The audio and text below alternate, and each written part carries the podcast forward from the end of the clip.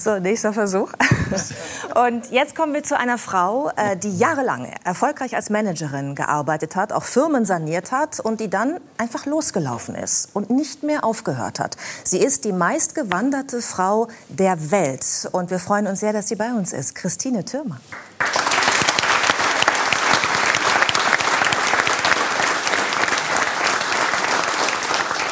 Frau Timmer, vor 16 Jahren, wenn ich richtig gerechnet habe, haben Sie Ihren Managerin-Job geschmissen. Mochten Sie den Job nicht oder mochten Sie das Wandern einfach nur lieber? Also ich habe meinen Job total geliebt. Ich bin ja auch keine Aussteigerin, ich bin eine Umsteigerin. Ich habe einfach mal erkannt, das Leben ist kurz. Man sollte aus der Ressource Lebenszeit so viel als möglich machen. Und wie das mit der Karriere ging, das wusste ich dann ja schon. Also habe ich beschlossen, jetzt mache ich mal was anderes, was mich interessiert, nämlich das Wandern. Ja, und ich habe seitdem nicht mehr aufgehört. Als ich gehört habe, es kommt die meistgewanderte Frau, also der Welt, nicht nur Deutschlands, da habe ich noch gar kein Bild gehabt und mich auch noch nicht mit ihnen beschäftigt äh, und habe nur gedacht, oh, schon wieder so jemand, der mit Disziplin überzeugt und so ein Sportalien ist in meinen Augen. Und dann habe ich folgenden Satz, das war eines der ersten Dinge, die ich über Sie gelesen habe, gelesen. Das muss ich zitieren. Ich bin nicht schwindelfrei, also haben Sie gesagt, habe Plattfüße, X-Beine und fünf Kilo Übergewicht. Ich habe mich einem Extremsportler noch nie so nah gefühlt. Wie nach diesem Satz. Ich so schön. Wirklich. Aber interessant ist, dass Sie auch sagen, Sie fühlen sich aber ganz anders, denn Sie fühlen sich schon wie ein Sportgoofy. Nee, überhaupt nicht. Ich bin nee? gänzlich gut. Mir, mir, mir geht's hier wie ein Busse. Ne? Also in der Schule äh, war Sport wirklich, war so eine kleine Streberin, immer eine Einzelschülerin. Nur in Sport, da war ich echt die totale Null. Ich weiß nicht, wer in der Runde das auch kennt, so im Sportunterricht, diese beschämenden Momente. Ja, ja genau. Teamsportarten, ne? so du in oh, meine Mannschaft. Ganz langweilig. Ja, ja, ich gar keine Lust drauf. Ich war immer die Letzte, weil ich, äh, wir haben vorher gesehen, wie ich so mangels Gleichgewichtssinn von Schwebebalken gefallen bin. Bin ja immer noch nicht schwindelfrei. Ne? Oder wie so ein nasser Sack Kartoffeln hing ich da so am Reck. Also es war furchtbar. Und äh, deswegen ist es so eine innere Befriedigung. Jetzt bin ich die meistqualifizierte Frau der Welt. Bei einer meiner Shows war mal meine ehemalige Sportlehrerin. Die hat also rückwirkend behauptet, ich wusste schon immer, dass was Großes in dir steckt.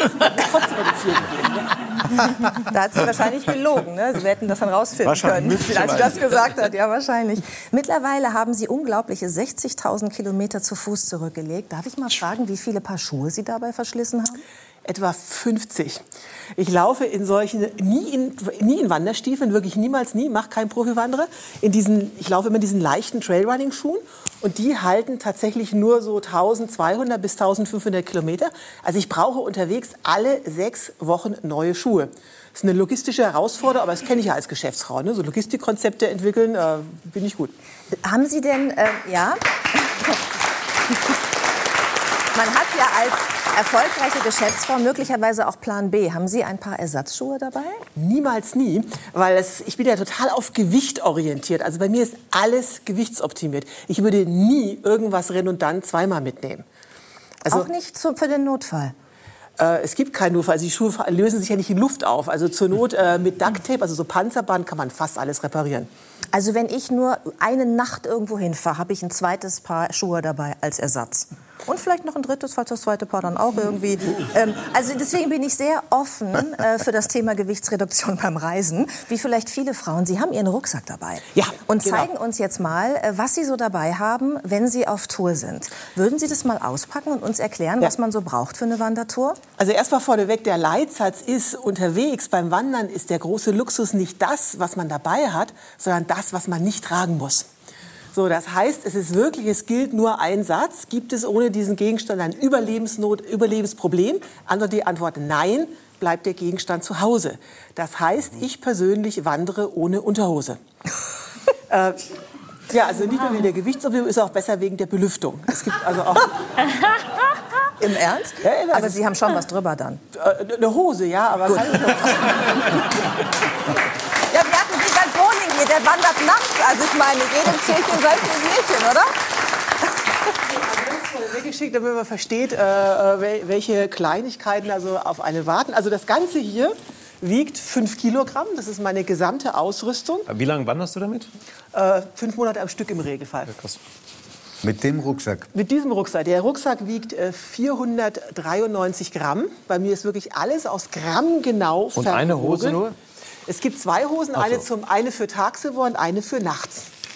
Ist das jetzt da, da mit dem Rucksack, darf ich das schon mal nachfragen? Also bei mir steht auch eine Wanderreise an, äh, fürs Fernsehen, für das Format Wunderschön. Und ich habe schon viel eingekauft dafür.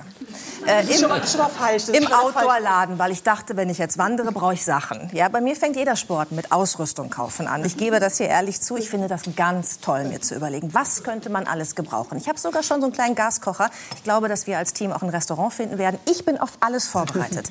Ja, dieser Rucksack zum Beispiel, habe ich gesehen, da gibt es tausende Modelle. Manche sind wasserdicht, manche sind wasserfest, manche sind aus verschiedenen Materialien, einige sind sehr teuer, einige sind sehr günstig. Wie haben Sie schon diese Entscheidung getroffen mit dem Rucksack? Ja, ganz einfach. Das, ich nehme das Leichteste. Und das ist nicht unbedingt das Teuerste. Also die Ausrüstung ist total erstaunlich. Die Outdoor-Industrie will einem ja immer weismachen, dass man ohne sauteure, atmungsaktive Membranen der Regenjacke äh, nicht, den nicht mal den ersten Nieselregen überlebt. So, und ich wandere seit 60.000 Kilometern mit einer Regenjacke aus dem Discounter für 7,99 Euro. Und statt einer Regenhose habe ich einen aufgeschnittenen Müllsack an. Aber äh, Wegen der Belüftung übrigens. Äh, wegen der Belüftung.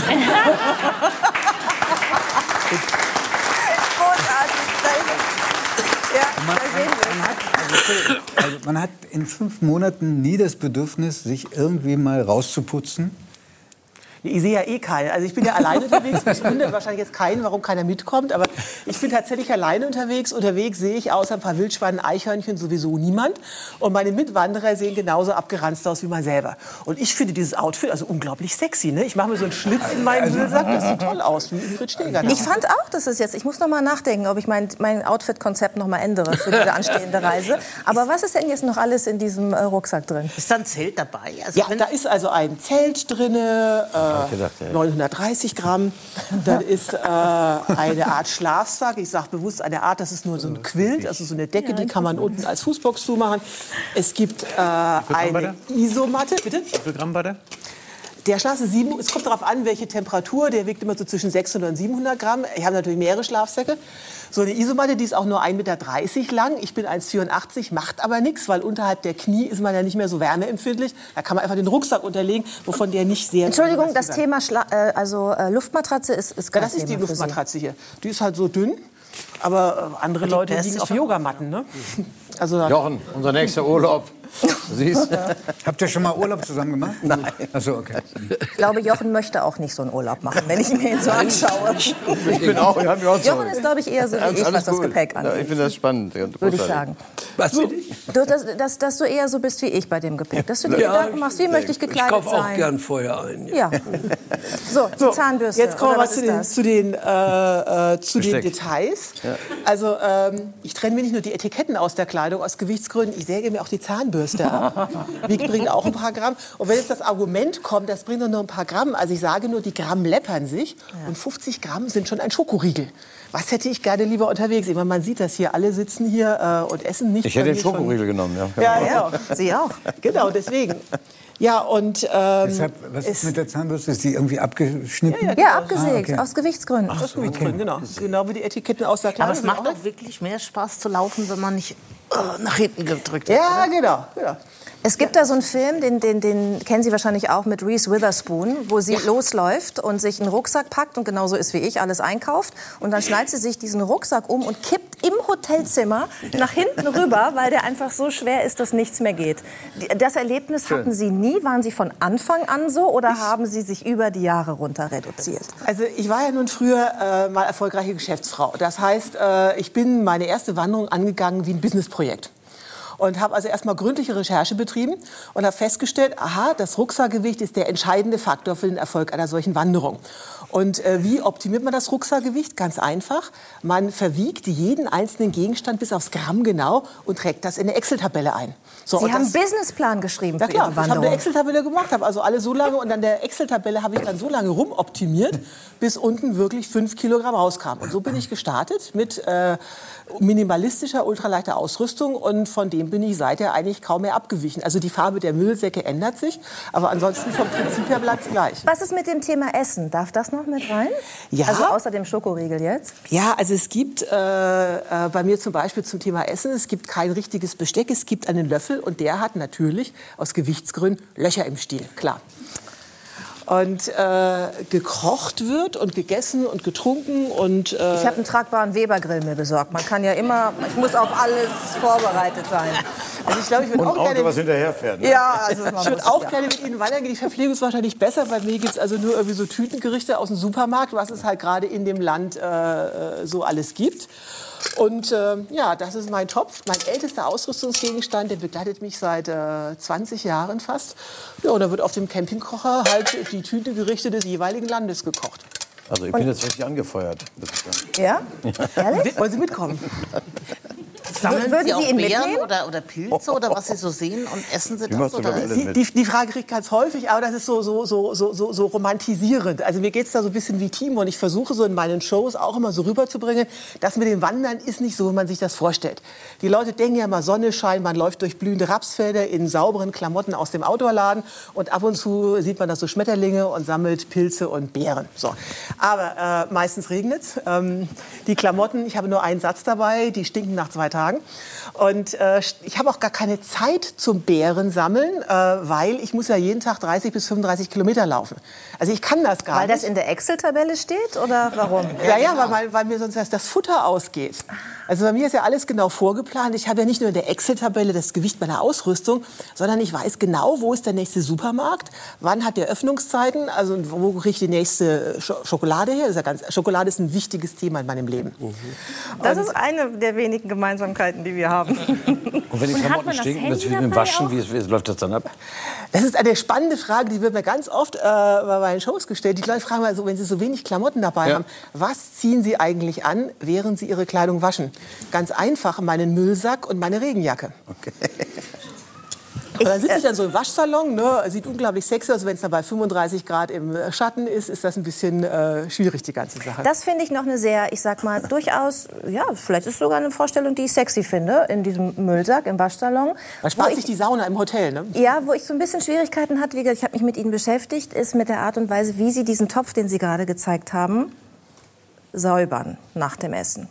Naja, also wenn ich jetzt in der Wüste unterwegs bin, muss ich ja Wasser sparen. Also ich würde jetzt kein äh, Spülwasser verschwenden. Das heißt, man pinkelt da einfach rein, weil der Ammoniak ist auch fettlösend. Das ist ein super, äh, super Spülmittel. Ah ja. das ist jetzt sehr interessant. Das gab's doch nicht mal zum Dschungel. Das gab's noch nicht mal im Dschungel, sagst du? Na, jetzt kann keiner sagen, er wäre nicht gewarnt Schön. gewesen, wenn ich ihn unterwegs mal zum Essen einlade. Ne? Richtig.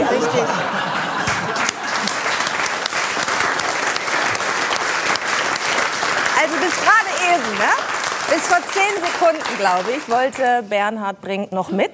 Ja. Aber das hat sich, glaube Ich gerade geändert. überlegt. mir Jetzt mal im Ernst, könntest du dir das vorstellen? So, das Nee, ist ja ein Abenteuerurlaub, ne? Sehr Äh, das reduziert. wär, ich glaube, nicht mal vor 40, 50 Jahren, glaube ich. Äh, als man ein junger Student war oder sowas, äh, das ist nie mein Ding einfach. Das muss ich ganz klar sagen. Ähm, die Sie hat ja Männer- nun wahrscheinlich im Leben schon ganz gut was, was gebracht und kann das auch finanzieren alles. Aber Sie haben und wunderbar gesungen, geplant. frei und abgebrannt. Frei und abgebrannt, ja. War ein Titel von mir, ist richtig.